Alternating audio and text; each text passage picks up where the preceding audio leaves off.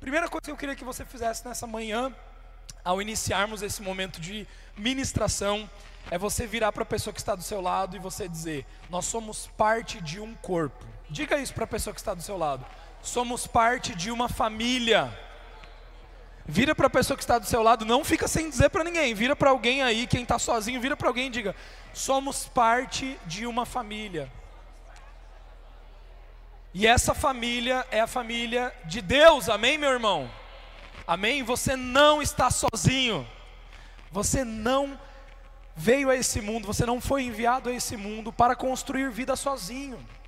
Nós estamos em Cristo Jesus, nós temos Cristo Jesus, mas nós fazemos parte de algo maior, maior do que nós mesmos, maior do que os nossos próprios desejos.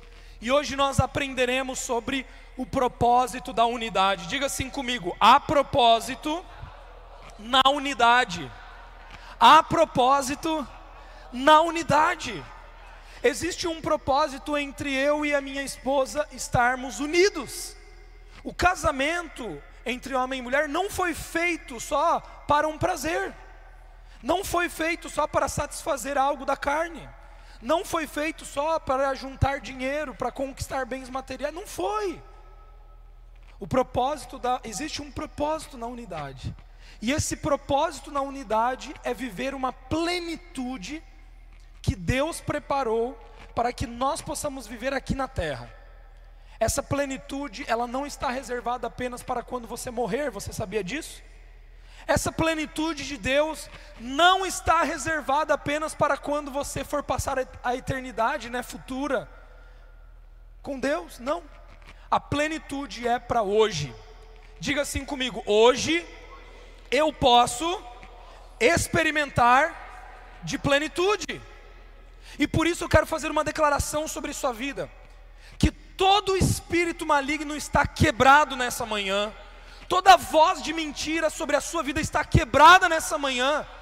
A sua mente não é voltada para as coisas carnais, a sua mente não é voltada para os desejos carnais, a sua mente é voltada para o que o Espírito deseja.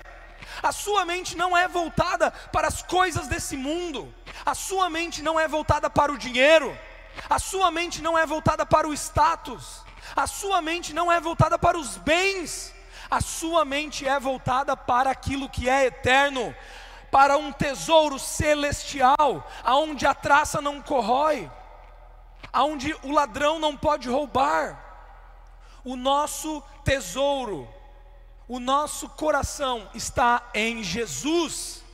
O nosso coração, o nosso tesouro está na plenitude de Deus. E é na unidade que Deus ordena a bênção. Salmo 133, do versículo 1 ao 3, diz assim: Quão bom e quão agradável é que os irmãos vivam em união. É como óleo que é derramado sobre a cabeça de Arão, que desce sobre a sua barba e chega até a orla das suas vestes. É como orvalho que desce sobre o monte Hermon. Ali o Senhor ordena a bênção e a vida para sempre. Nós aprendemos esse versículo na semana passada. E o que, que quer dizer esse versículo? O, o, a unção, o óleo sobre a cabeça de Jesus, que é o sumo sacerdote. Quantos ungidos do Senhor nós temos aqui hoje? Amém? Você é ungido do Senhor? Diga assim comigo: Eu sou ungido em Cristo Jesus. Mas um fato muito importante que você não pode se esquecer é que a unção que está sobre a sua vida, ela não tem nada a ver com você. A unção que está sobre a sua vida, ela não vem por meio do seu mérito, ela não veio por meio do seu trabalho, ela não veio por meio do quanto de jejum você fez, quanto de oração você fez, quanto que você subiu no monte, quantas campanhas você fez. Não! A unção de Deus sobre a sua vida, ela está porque você faz parte de Cristo Jesus. Não se esqueça, a unção ela é derramada na cabeça de Cristo. Cristo foi ungido com o Espírito. E nós só podemos ser ungidos porque nós fazemos parte do corpo de Cristo. É como óleo que desce sobre a cabeça de Arão e vai para a barba até a ponta das suas vestes. Ou seja, passa por todo o corpo. Se eu e você somos ungidos é por causa de Cristo Jesus. Diga assim comigo: unção, poder. Diga de novo: unção, poder. Então, a unção que nós recebemos por parte do Espírito Santo, a unção que está sobre a sua vida, a unção que está sobre a sua casa, sobre a sua família, a unção que está sobre esta igreja, ela é uma unção derramada por parte do Espírito para poder. Nós recebemos poder, porque fomos ungidos por Deus. E este versículo de Salmos também diz: é como orvalho sobre o Monte Hermon. O orvalho fala sobre a sã doutrina, fala sobre a palavra.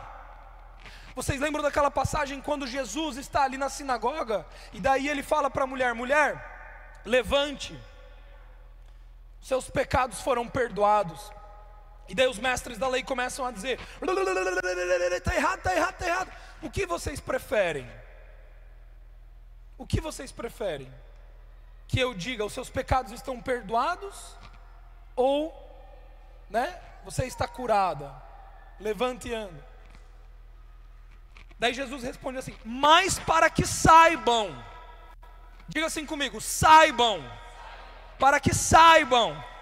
Jesus ele continua dizendo: Para que vocês saibam que o Filho do Homem, quem? O Filho do Homem, tem poder e autoridade na terra. Na verdade, ele não diz poder, ele diz autoridade na terra. Eu digo levanta e anda. Então, o orvalho, a sã doutrina, ela fala sobre autoridade. Diga assim comigo: sã doutrina, autoridade. Sã doutrina, autoridade. Então, a unção é poder, sã doutrina, autoridade. Jesus, ele concedeu à igreja poder e autoridade.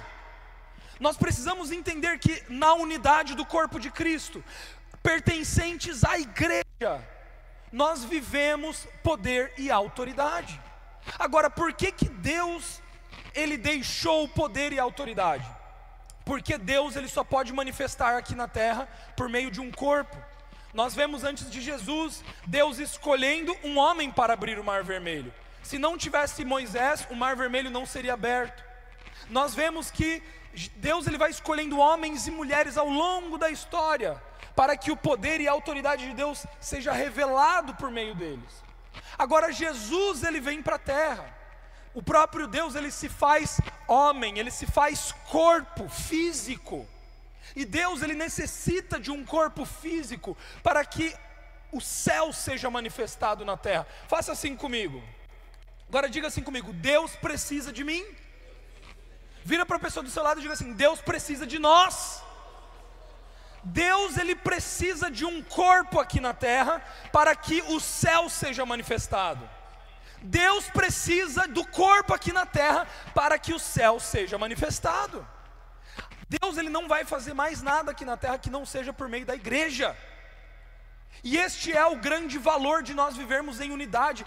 Nós precisamos uns dos outros. Eu preciso de você.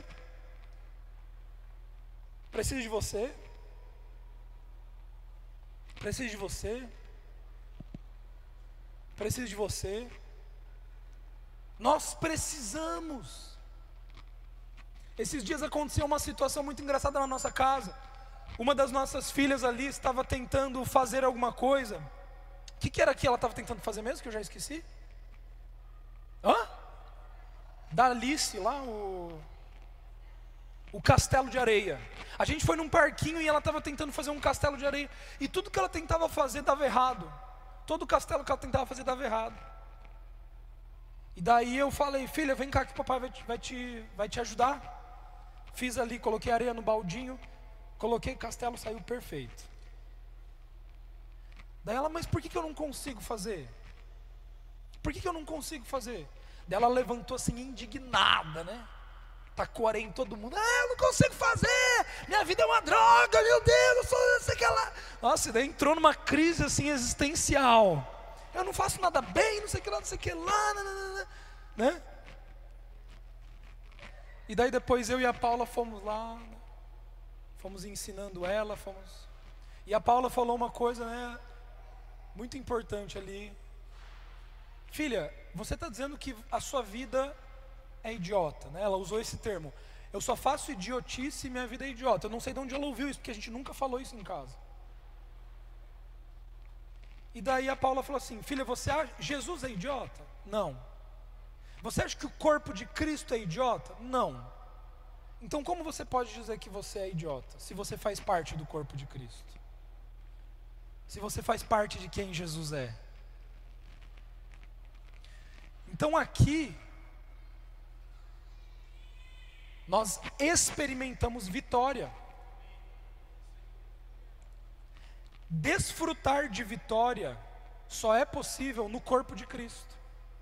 Ai, Gabriel, meu casamento tá uma merda. Desculpa a palavra. Não sei nem porque que saiu, porque eu não falo essa palavra, né? Mas. meu casamento tá uma droga.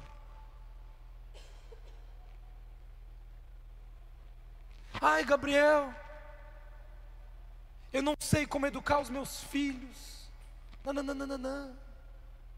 Ai, os, as minhas finanças estão indo por água abaixo. Parece que tem alguma, parece que tem alguma coisa que nunca me deixa prosperar. E por aí vai. Eu, eu vivo doente. Só que você está tentando lá lutar sozinho, né? Guerrear sozinho. Entenda que poder e autoridade se tem no corpo de Cristo, na unidade. Sozinho você vai continuar lá lutando, lutando e não vai conseguir. Não vai. Não vai prosperar. Não vai desfrutar. Você precisa das pessoas. Você precisa do corpo de Cristo, você precisa da igreja. Sabia que existe poder na oração? A unção que está sobre nós quebra todo julgo. E sim, você precisa considerar o seu próximo superior. Chegar, seu Walter, William, chega aqui comigo, vocês podem orar pelo meu casamento, que eu não estou conseguindo. Será que vocês podem me ajudar aqui? Será que vocês podem me dar uma palavra de encorajamento? Mas quantas vezes nós achamos que a igreja é só um clube social, né? Um lugar para que nós possamos frequentar. Não. A igreja é o corpo de Cristo, aqui na terra. E o corpo de Cristo aqui na terra tem poder e autoridade contra todo principado e potestade, contra todo dominador. Deixa eu falar uma coisa para você hoje. Você achou que hoje você vinha aqui para essa reunião porque ia ter o almoço e ia ser bonitinho. A gente vai orar hoje. Acabou. Você entendeu isso? Acabou. A festa que o diabo está fazendo na tua casa acabou. Você não vai separar. Você não vai divorciar. Acabou. Você não vai se entregar aos desejos carnais. Acabou. Acabou, não tem. Você não vai se entregar a essa voz mentirosa de Satanás. Você não vai sucumbir nas suas finanças. Não! Acabou. Você não vai continuar doente. Não! Isso não é para nós. Deu. Deu. Poder e autoridade no corpo de Cristo. Vamos ler aqui então. Pode, ler, pode subir para mim. Lucas 10, 19 diz: Eu lhes dei autoridade para pisares sobre cobras e escorpiões, sobre todo o poder do inimigo, nada lhes fará dano Diga assim comigo: meu Deus me concedeu poder para pisar em toda serpente, em todo escorpião, todo poder, todo poder do inimigo, nada me causará dano. Nada me causará dano. Vira para a pessoa do seu lado e diga: nada te causará dano nada pode te causar dano. Sabe aquele trabalho de macumba que fizeram para você? Não vai te causar dano. Sabe aquela pessoa mal intencionada que está tentando puxar o teu tapete? Nada vai te causar dano. Amém? Sabe aquela investida de Satanás na tua casa, na tua família? Não vai causar dano. Isso é o poder e a autoridade de Deus. Nada pode nos danificar. nada pode nos danificar. Mas entenda, na unidade, na unidade do corpo. E o que é unidade do corpo? Quero relembrar da semana passada. Unidade do corpo é a concordância. Você não precisa entender, mas você tem que concordar. Se você não concorda, não tem unidade. Muitas coisas que eu falo aqui você não vai entender. Você não tem que entender. Você tem que concordar. Ao concordar, unidade. Na concordância existe unidade. Sem concordância, não tem unidade. Ah, mas eu não concordo com isso. Então é melhor que você não esteja aqui. Porque sem concordância não tem unidade. Deixa eu te falar mais uma coisa. Quando você for orar, escolha as pessoas com quem você for orar. Não ore com qualquer um. A palavra diz: onde dois ou três concordarem, ali eu farei. Se você está orando com alguém que não concorda com aquilo que você concorda, não vai acontecer. Não vai. Tem que ter concordância. E se um já discorda, já não acontece. Então, escolha com quem você vai orar. Você vai orar sobre algum assunto? Escolha com quem você vai orar. E não vale marido e mulher, porque é uma só carne, né? Se é uma só, então, aonde dois ou três. Alguns têm problema no casamento, falam: "Não, eu e minha, eu minha esposa oramos aqui, vai dar jeito". Não vai. Você precisa ter alguém junto com você orando. Onde dois ou três concordem. Marido e mulher, uma só carne. Nós temos aqui o Walter e a Ula, né? Que ministram aqui o casamento na graça. Olha que poderoso esse curso. Por que é poderoso? Porque é um casal, né? É uma outra pessoa que juntamente com você vai orar sobre o teu casamento. Vai declarar sobre o teu casamento, sobre o teu relacionamento. Poder poder, união. Nós precisamos uns dos outros. Nós precisamos nos abrir uns para os outros. Nós precisamos uns dos outros. Amém? Você está conseguindo agora entender a necessidade de você estar em igreja? É necessário, é vital. A unidade do corpo manifesta poder e autoridade. Pode subir um pouco mais.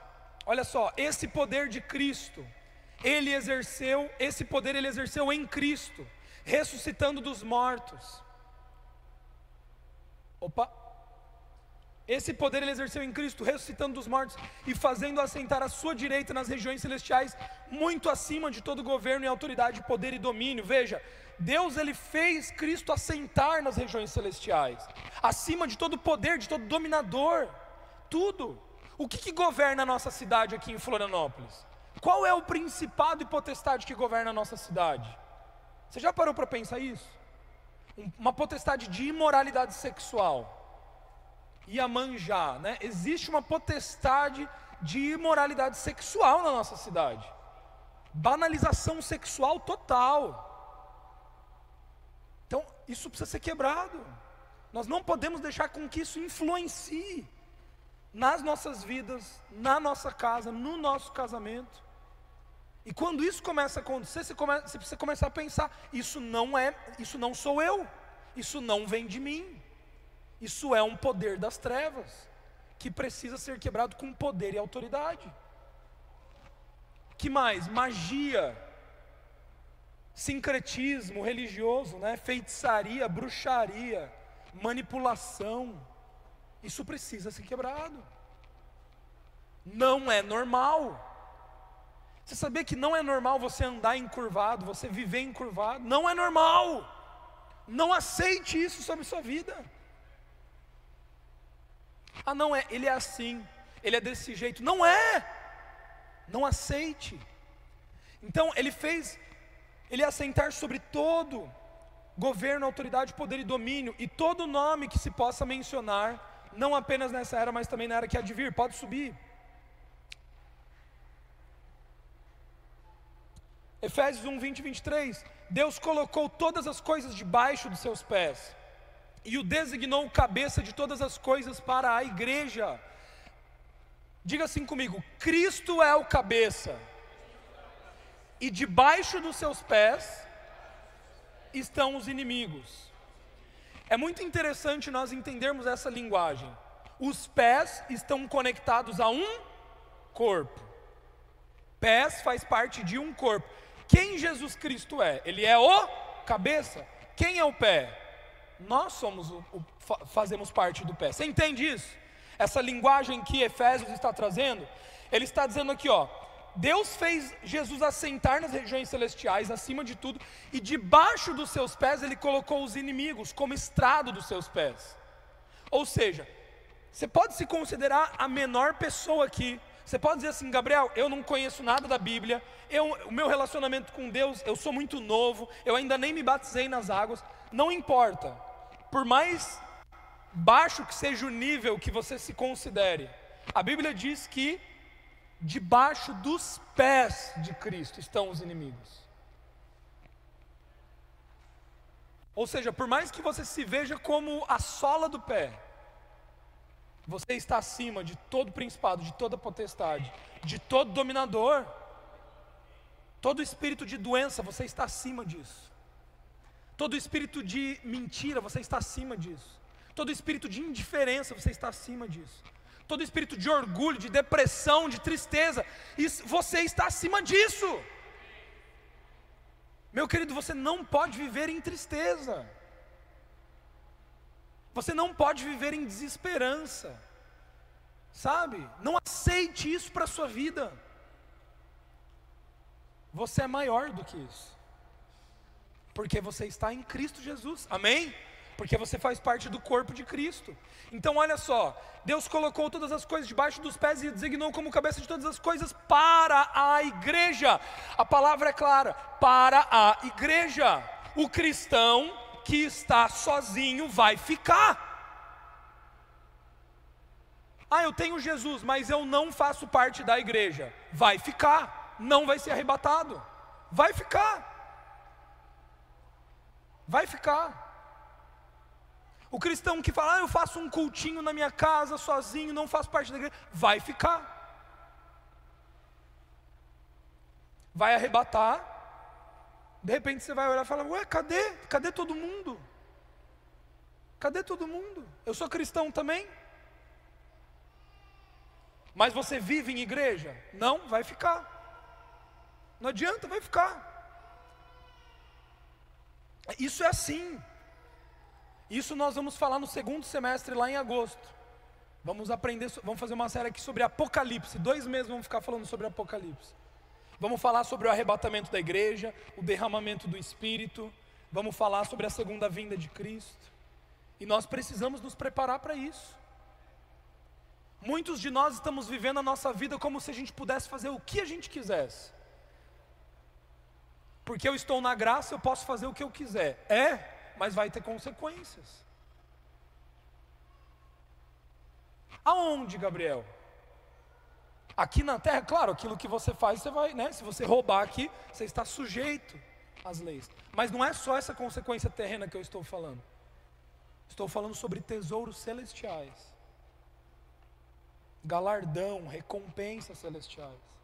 Alguns de nós estamos vivendo assim como se, né? dando em casamento, comprando, vendendo, vivendo essa vida material, achando que é isso. Não é isso. Isso tudo vai passar. E daí, quando tudo passar, você vai se dar conta: poxa, eu achei que aquilo que eu estava vivendo era o melhor de Deus. Não era. Vida eterna, vida eterna, plenitude, plenitude.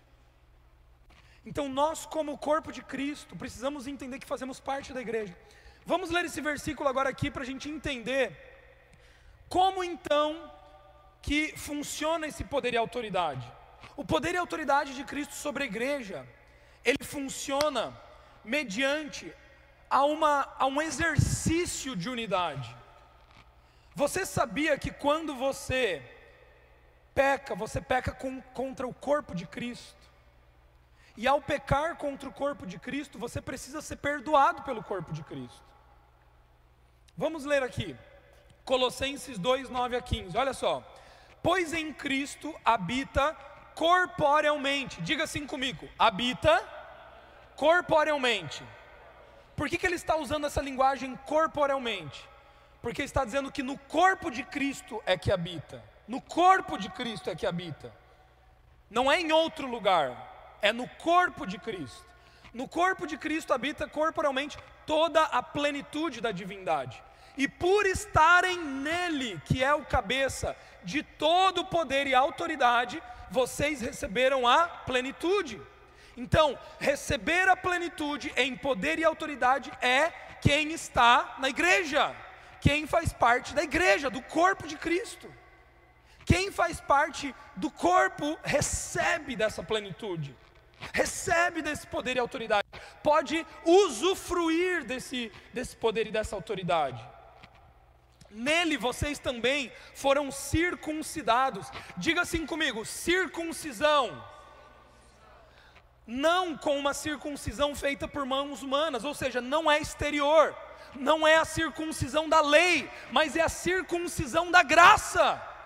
Existe uma circuncisão na graça mas a circuncisão feita por Cristo. Olha só, Cristo faz uma circuncisão. E qual circuncisão é essa? É o despojar do corpo da carne. Diga assim comigo: Cristo faz uma circuncisão, que é o despojar da carne. Entenda uma coisa: você recebeu a vida eterna quando você creu e recebeu Cristo Jesus, não é? Quem aqui já creu e recebeu Cristo Jesus? Amém? Então você já recebeu a vida eterna, só que você ainda precisa ser salvo. Ah, é, Gabriel? É. Salvo do quê? Salvo desse mundo. A sua alma e o seu corpo físico querem esse mundo. Você precisa ser salvo de Sodoma e Gomorra, de Babilônia. Você precisa ser salvo de Babel. Você precisa ser salvo do Egito. Você precisa ser salvo disso. Eu recebi a vida eterna, mas os meus olhos ainda continuam em Sodoma e Gomorra. Eu recebi a vida eterna, mas a minha atenção ainda continua no Egito. Eu recebi a vida eterna, mas a minha mente ainda continua voltada para o padrão desse sistema mundial. Eu fui, eu recebi a vida eterna, mas eu preciso ser salvo dos desejos do meu corpo físico. Vocês se lembram da mulher de Ló? A mulher de Ló, ela estava saindo de Sodoma e Gomorra. Quantos já ouviram aquele ditado? Ele saiu da favela, mas a favela não saiu dele. A mulher de Ló saiu de Sodoma e Gomorra, mas Sodoma e Gomorra não saiu dela ela queria voltar para aquele lugar. Ela queria continuar vivendo nas práticas do pecado, nas práticas do padrão desse mundo. E ao se voltar para esse lugar, ela virou uma estátua de sal. Então entenda uma coisa: eu e você recebemos a vida eterna quando nós recebemos Cristo Jesus. A graça de Deus, ela veio, ela veio até nós. Nós recebemos isso. Mas agora eu e você precisamos ser salvos desse mundo, do padrão desse mundo. Nós não vivemos de acordo com o padrão desse mundo. O padrão desse mundo não combina mais conosco. Não combina. As coisas desse mundo não nos atraem mais. Mamon não nos governa mais. O dinheiro não nos governa mais. O status não nos governa mais a comida não nos governa mais, a doença não nos governa mais. Você entende isso? Os prazeres carnais não nos governam mais. Agora, se eu escolho não me entregar para Cristo, eu escolho não me, me despojar da carne, eu não estou recebendo a circuncisão feita por Cristo, então a circuncisão feita por Cristo é o despojar da carne. Isso aconteceu quando vocês foram sepultados com Ele no batismo. e com ele foram ressuscitados mediante a fé no poder de Deus que ressuscitou dentre os mortos. Quando vocês estavam mortos em pecados e na incircuncisão da carne, Deus os vivificou juntamente com Cristo, Ele nos perdoou todas as transgressões e cancelou a escrita de dívida que consistia em ordenanças e que Ele nos era, e que nos era contrária. Ele removeu a pregando na cruz, olha só, e tendo despojado todos os poderes e autoridades, Ele fez deles um espetáculo público, triunfando com eles na cruz. Meu querido, o papel da igreja é mostrar para o mundo o poder e a autoridade de Deus aqui na terra. Sabe o que, que tem maior poder no teu casamento? A santidade. Sabe qual que vai ser o maior poder do teu casamento? A tua esposa olhar para você, você olhar para a tua esposa e você enxergar Cristo. Não tem nada Nada.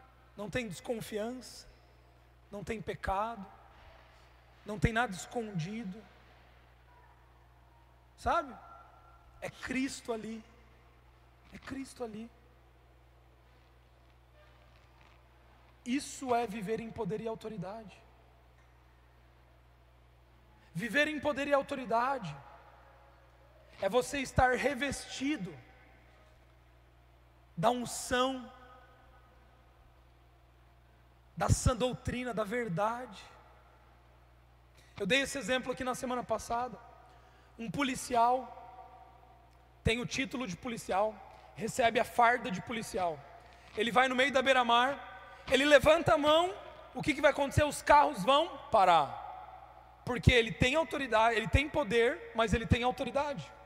Ele recebeu poder, mas ele também recebeu uma roupa que confere autoridade a ele.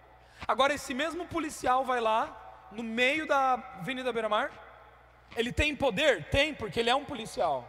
Só que ele vai sem a sua roupa de policial, sem o carro de policial. Ele vai no meio da Avenida Beira Mar e levanta a mão. Os carros vão parar para ele? Não. Vão até atropelar ele.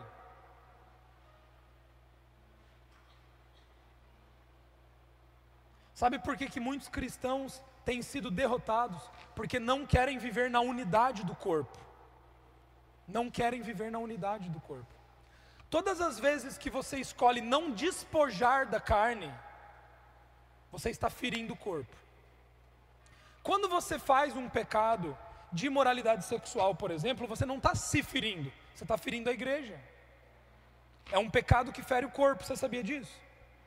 Quando você trai, quando você adultera, você não está ferindo só a sua esposa, só o seu marido, você está ferindo a igreja. Quando você lá, vai lá, você olha pornografia, você. Tudo isso é. Você está ferindo a igreja. Você está ferindo o próprio Cristo. Você entende isso?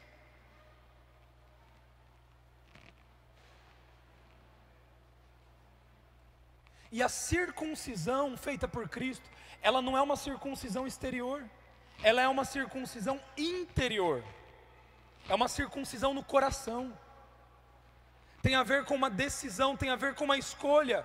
Eu quero Jesus, e por querer Jesus eu me entrego a Ele, eu escolho morrer com Ele, eu escolho morrer para a carne. Pronto. E quando você faz essa decisão, quando você faz essa permissão ao Espírito Santo, quando você permite o Espírito Santo circuncidar, o que acontece? É que você despoja todos os principados, existe autoridade. Meu amado, abra suas mãos onde você está. Deus está restituindo a autoridade. Olha aqui para mim agora. Eu quero fazer uma declaração sobre a sua vida. Nessa manhã, como igreja, os seus pecados estão perdoados. Você sabe que você já foi perdoado por Cristo, a natureza de Adão já foi perdoada, mas Cristo, Ele continua perdoando os nossos pecados. Como? Por meio da igreja. Perdoai-vos uns aos outros, nós aprendemos isso na palavra. Perdoai-vos uns aos outros. Então, como pastor dessa igreja, eu declaro sobre a sua vida: os seus pecados estão perdoados. Vira para a pessoa que está do seu lado como igreja, dê a mão para a pessoa do seu lado e diga: os seus pecados. Olha no olho dessa pessoa, olha no olho dessa pessoa. Diga: os seus pecados estão perdoados. Pronto. Olha aqui para mim, pronto. Toda condenação, toda culpa da sua vida acabou. Acabou. Acabou. Você não está mais subjugado àquele dominador e àquele principado. Amém? Você está livre. Você é livre. Sabe, muitas vezes, como corpo de Cristo, Filipão, vai ter que chegar, vai ter que. Charlão, ora por mim, cara. Preciso, olha, ora por mim. Aconteceu isso. Você pode me ajudar, você pode me fortalecer. Você entende isso? Nós entendemos que nós já fomos perdoados por Cristo. Só que quando nós entendemos o que a unidade do corpo significa, não há nada escondido, não há nada que venha a ser usado contra nós, não há nada que venha tirar a nossa autoridade. Nós começamos a caminhar em poder e autoridade. Amém? Vamos, vamos continuar então, só para a gente finalizar. Romanos 2,29, olha só. Não, judeu é quem o é interiormente, e circuncisão é a operada no coração, pelo Espírito Santo, e não pela lei escrita. Diga assim comigo: circuncisão é operada no coração. É como se o Espírito Santo fizesse uma operação no seu coração aí, sabe? É como, Lucão, pode vir aqui. É como se o Espírito Santo ele fizesse uma operação no seu coração. Você permite o Espírito Santo fazer isso e ele faz essa circuncisão. Meu querido, presta atenção aqui em mim. Essa é uma manhã muito profética. Essa é uma manhã muito especial. E eu e assim, ó, você veio aqui hoje, mas é, é muito profético você ter vindo aqui hoje. Você especificamente, você entende isso? Cara, isso assim, ó. O Espírito Santo te trouxe aqui hoje. Ele te trouxe aqui hoje.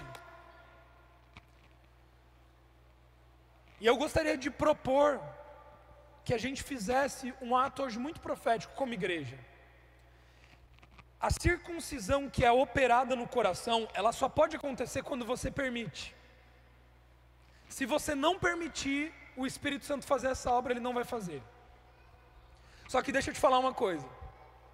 Uma vez que você permitir, você vai ficar estragado para o pecado. Você vai ficar estragado para o pecado. Não vai ter mais o gostinho que tinha. Você vai querer praticar aquilo e não vai mais conseguir. Você vai querer se envolver com as drogas, você não vai conseguir mais. Você vai querer se envolver com o sexo ilícito, você não vai conseguir mais. O que, que é sexo ilícito? Sexo feito fora do casamento. É, fora do casamento. Papel assinado, casado. Isso é sexo ilícito. Ah, não, mas eu estou juntado aqui. Tá errado, tá errado. Não tem bênção aí. Não tem. É, é simples assim. Não adianta você florear. Sabe, tem coisa que não adianta a gente florear. É o que é, é o que é.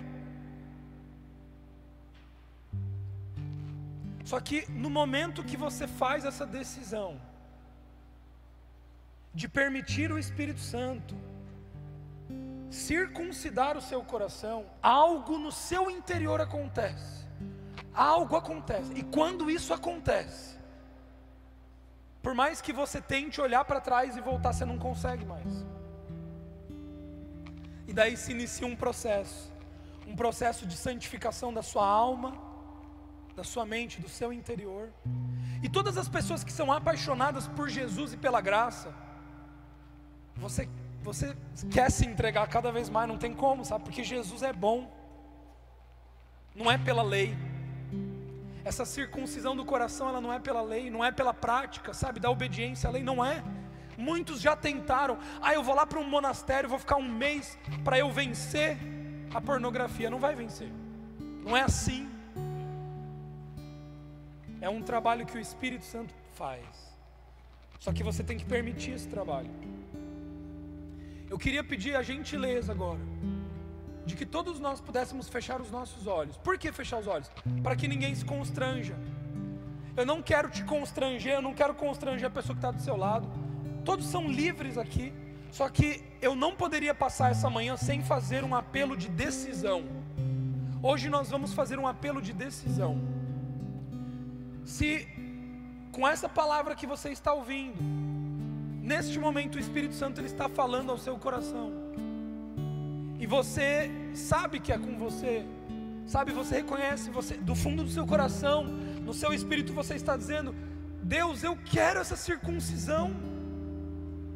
Deus, eu, Espírito Santo, eu não quero mais viver olhando para o Egito, para Sodoma, para Babilônia. Eu não quero mais misturar com isso. Eu não quero mais me entregar para os desejos carnais. Eu não quero, isso não faz parte de quem eu já sou em Cristo. Hoje é um convite para uma circuncisão no coração. Em você dizer, Espírito Santo, eu me abro. Eu me abro faz em mim. Faz em mim. Então você com os seus olhos fechados. Eu não vou te chamar aqui à frente, eu não vou te expor. Só que você precisa tomar uma decisão prática. Você, você entende isso? Isso é uma decisão prática. Então eu gostaria de, com muita gentileza, pedir a você se hoje você, você quer tomar essa decisão, levante a sua mão no seu lugar em dizer: Espírito Santo, eu quero me consagrar a Ti, eu quero me entregar a Ti, eu não quero mais viver para a minha carne, eu não quero mais viver para os desejos mundanos. Obrigado, obrigado, Pai, por estas mãos levantadas. Pai, obrigado por essas mãos levantadas. Porque na unidade do corpo de Cristo, Senhor ordena a bênção, ordena a vida para sempre. E agora com os meus irmãos, as minhas irmãs aqui, que levantaram as suas mãos, eu oro declarando o poder e a autoridade de Cristo sendo restituídas neste momento. Eu digo agora, Espírito Santo, você tem liberdade, total liberdade para vir, para circuncidar o nosso coração Hoje é uma, um dia profético, hoje é um dia muito especial. Hoje é um marco nas nossas vidas, é um marco de entrega, é um marco de consagração, é um marco de separação. Hoje nós dizemos não mais ao pecado, não mais a este mundo, não mais a este padrão caído, não mais, não mais, não mais não mais a depressão, não mais a tristeza, não mais a doença, não mais a imoralidade sexual, não mais a inveja, não mais ao egoísmo, não mais ao roubo, não mais, não mais ao amor ao dinheiro, não mais, não mais. Espírito Santo, faz a tua obra em nós, faz a tua obra em nós, muda a nossa mentalidade Muda, muda, muda a nossa mentalidade, a nossa visão. Oh Espírito Santo, Tu tens total liberdade na nossa vida, na nossa casa, na nossa família, na nossa igreja. Nós estamos rendidos a Ti. É um dia de rendição. É um dia de rendição em Tua presença. Em nome de Jesus. Em nome de Jesus. Eu quero finalizar com esses versículos. Pode abrir os seus olhos. Quero finalizar aqui com esses versículos.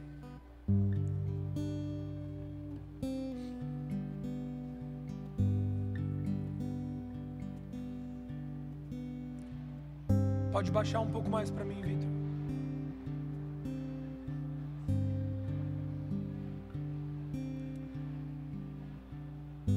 Josué Josué 5, 8, 9. Josué havia acabado de entrar na terra prometida com os jovens do povo de Israel. E aqui o povo mais velho não havia entrado na terra prometida, somente Josué. E Josué entrou com toda a força e toda a coragem, com toda a palavra de Deus que havia sido dada a ele, de conquista, de avanço, de desfrute de uma terra que manava leite e mel. Só que aqui Deus diz uma coisa para Josué: Deus diz assim para Josué: Josué, os homens que estão com você, eles não estão aptos a lutar. E Josué vira e fala: Ah, é Deus, por que, que eles não estão aptos? E Deus diz: Porque eles não estão circuncidados. Você precisa circuncidar esses homens, e depois que eles estiverem circuncidados, vocês vão guerrear. E daí aqui diz em Josué 5, 8 e 9: E depois que a nação inteira foi circuncidada, eles ficaram onde estavam no acampamento, até se recuperarem. Então o Senhor disse a Josué: Hoje removi de vocês a humilhação sofrida no Egito. Meu querido, deixa eu te falar uma coisa. Não é sinal de vergonha você se humilhar na presença de Deus e dizer: Espírito Santo, eu preciso de ajuda. Não é. Não é sinal de vergonha você dizer: Deus, eu recebi da tua graça e até aqui eu tenho caminhado, só que ainda existem muitas coisas podres dentro de mim, eu preciso mudar. Não é vergonha, você sabia disso? Não é. É sinal de rendição, é sinal de entrega. A circuncisão representa entrega, a circuncisão representa rendição. E quando você se rende aos pés de Cristo, quando você se rende ao Espírito Santo e você diz: Espírito Santo, faça em mim, eis-me aqui, Ele faz a obra em você. E o que Deus está dizendo para Josué é: Eu removi de você toda a humilhação. Eu quero dizer uma coisa para você hoje, meu amado, minha amada, presta atenção nas minhas palavras. Hoje, Deus removeu a humilhação da tua casa, Deus removeu a humilhação da tua família, Deus removeu a, a humilhação da tua vida, aquilo que o inimigo usou para a tua destruição, aquilo que Satanás quis usar para destruir a tua vida, para te trazer vergonha, para te trazer condenação e culpa. O Espírito Santo irá transformar o mal para o bem, aquilo que aconteceu e você disse, meu Deus, eu era escravo dessa dor, eu era escravo desse sofrimento, eu sofri isso, eu sofri aquilo. Acabou, acabou. No momento que você escolhe, no momento que você se rende ao Espírito, o inimigo ele já não tem mais poder contra você. O único poder de Satanás é a culpa e a condenação. O único poder de Satanás é a mentira, e aqueles que foram, foram lavados pelo sangue do Cordeiro já não estão mais debaixo de culpa, já não estão mais debaixo de condenação, já não estão mais debaixo do pecado, já não estão mais debaixo do jugo da lei. Agora nós fomos libertos disso, nós vivemos debaixo do Espírito de Deus. E sabe o que é o mais engraçado na história de José, Josué? Josué ia sendo conduzido por Deus, Deus ia dizendo: Josué, vai lá para Jericó. Josué ia para Jericó e ele achava que ia ser na força dele. Ele olhava para os guerreiros, ele falava: Como que nós vamos vencer? Mas daí de repente Deus surpreendia ele com a vitória, porque a vitória não vinha deles, a vitória vinha apenas da, da escolha do coração deles de dizer: Deus, tu és, tu és, tu és, tudo vem de ti, nada vem de mim você vai começar a experimentar a vitória na sua vida, na sua empresa, nas suas finanças, nos seus negócios, no seu casamento, na sua família. Você vai começar a experimentar a vitória na sua vida de saúde física. Os seus filhos não ficarão mais doentes, não vão. E essa vitória que você vai começar a experimentar, sabe como que vai ser essa vitória? Vai ser em você reconhecer que tudo vem dele, nada vem de você. Vai ser em você dizer, Deus, nada vem de mim, nada é sobre mim, não tem a ver comigo, tem a ver com o que tu fizestes é esse lugar de reconhecer Deus, é esse lugar de reconhecer a Deus. Jó, olha o que, que Jó diz, Jó 17, 18: Como é feliz o homem a quem Deus corrige. Meu querido, a circuncisão ela é correção, a circuncisão machuca, a circuncisão é disciplina. Deus disciplina quem Ele ama. Você sabe o que é a correção de Deus? O que é a disciplina de Deus? A disciplina de Deus para nós é Deus tirar a autoridade, porque Deus não pode dar autoridade para um filho imaturo, não dá.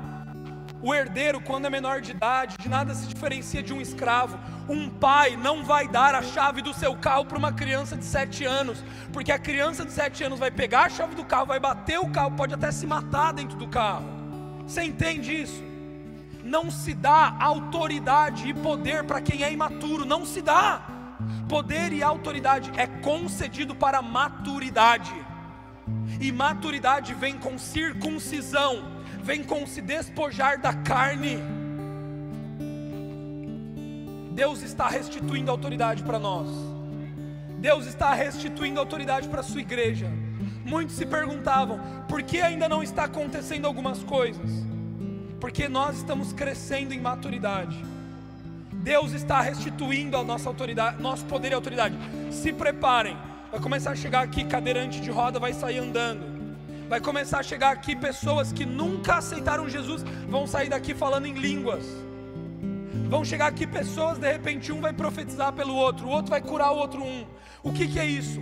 Evidências do Espírito Santo, evidências de uma igreja madura, evidências de um corpo que está crescendo em maturidade, poder e autoridade, demônios sendo expulsos meu querido, deixa eu te falar mais uma coisa. Você sabia que existem certos problemas que são demônios? Quando alguém chega para você e diz assim: Meu querido, aconteceu um problema na minha casa, nananana, vamos orar. Não fique com uma cara de tacho olhando para ele. Pega outro irmão, dá a mão para ele e ore com ele. Quebre todo espírito do mal ali. Nós somos um. Nós somos corpo. Não diga assim, ah, eu vou orar por você, vou te colocar nas minhas orações. Ora agora! Uma lição que eu aprendi: se você orar agora, você não vai precisar orar em casa durante a semana. Por ele, né? Muitos dizem assim, ah, eu oro por você durante a semana, mas nem ora. Ah, eu, eu, vou, eu vou te colocar nas minhas orações, nem ora pela pessoa, está entendendo? Ora agora ali. Meu querido, agora a gente vai estar no churrasco ali. Começa a andar no meio do, da costelada, pega um, pega outro, vai orando, vai orando. Sabe, fala assim, ô Johnny, vem cá, vamos orar ali por ele. Nós precisamos nos mover no poder e na autoridade que Deus nos concedeu. E que poder e autoridade são esses? Olha só, Mateus 28, 18. Então Jesus se aproximou deles e disse: Foi dada toda a autoridade no céu e na terra. Foi-me dada toda a autoridade no céu e na terra. Autoridade no céu e na terra. Jó continua dizendo: Deus ele fere. Deus fere. Mas dela, ou seja, da ferida, vem o tratamento. Deus trata. Ele machuca, mas as suas mãos também curam. Entenda uma coisa, não é que Deus ele vem aqui, ele te machuca, sabe? Ah, né? não é que não é que isso. Só que Deus ele é tão santo, ele é tão puro. A, a luz de Deus ela é tão brilhante. Gente, Deus ele é tão, imagina Deus, é tanta santidade, é tanto amor, é tanta pureza, é tanta magnificência que quando um pecador chega perante ele, o pecador olha para ele, olha para, né? Olha para Deus, olha para ele e fala assim: "Meu, né? Isso machuca. Machuca você saber que esse Deus morreu na cruz e ressuscitou por você, e você recebeu essa graça, só que você não está nem aí. Você está levando a sua vida aqui na terra nem aí. Os seus tesouros são todos terrenos, nenhum tesouro celestial. Machuca você estar diante de um Deus e você perceber que você está se entregando para a sua carne, para prazeres ilícitos. Machuca. Só que esse mesmo machucado que ele faz quando ele está diante de você, ele também te cura. Ele te cura. Porque sabe por que ele te cura? Presta atenção. Porque quando você está diante da presença dele, ele não te enxerga da mesma maneira que você está se enxergando. Quando Deus olha para você, Ele vê pureza, Ele vê a justiça de Deus porque você está em Cristo, Ele vê a beleza, Ele vê você como puro, como justo, como santo, independente do que você fez. E gente, esse amor nos constrange. Esse amor quebra todas as nossas barreiras. Esse amor, ele, ele nos faz deixar o nosso orgulho. Amém, meu amado? Graças a Jesus. Graças a Jesus. Nós somos um. Nós somos um. Fica de pé no seu lugar. Gostaria de fazer uma coisa agora. Vamos, vamos novamente fazer a roda. A roda foi muito legal na semana passada, né? Vamos fazer um rodão aqui, ó. Vamos dar as mãos e nós vamos orar uns pelos outros novamente.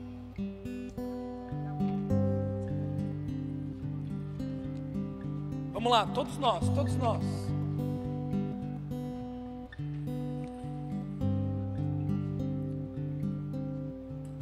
Amém. Gente, olha só, olha só para o lado. Meu Deus, olha só. Olha só isso. Olha o valor disso. Olha o valor disso. Sabe o que, eu enxergo aqui? Soldados aptos para manifestar na terra a glória de Deus. homens e mulheres rendidos aos pés de Cristo, homens e mulheres rendidos, abertos. Não existe diferença, olha só, não existe, não existe um melhor do que o outro, não existe raça, não existe opinião, não existe, sabe, todas as opiniões políticas, todos os pensamentos terrenos, tudo isso não importa tudo isso é, é pó, sabe? É, olha só que coisa. Nós temos aqui uma igreja, um corpo, uma noiva de Cristo, que decidiu viver rendido aos pés de Cristo Jesus. Deus está quebrando toda amargura agora. Nós vamos começar a orar uns pelos outros. Começa a orar pela pessoa que está na direita, pela pessoa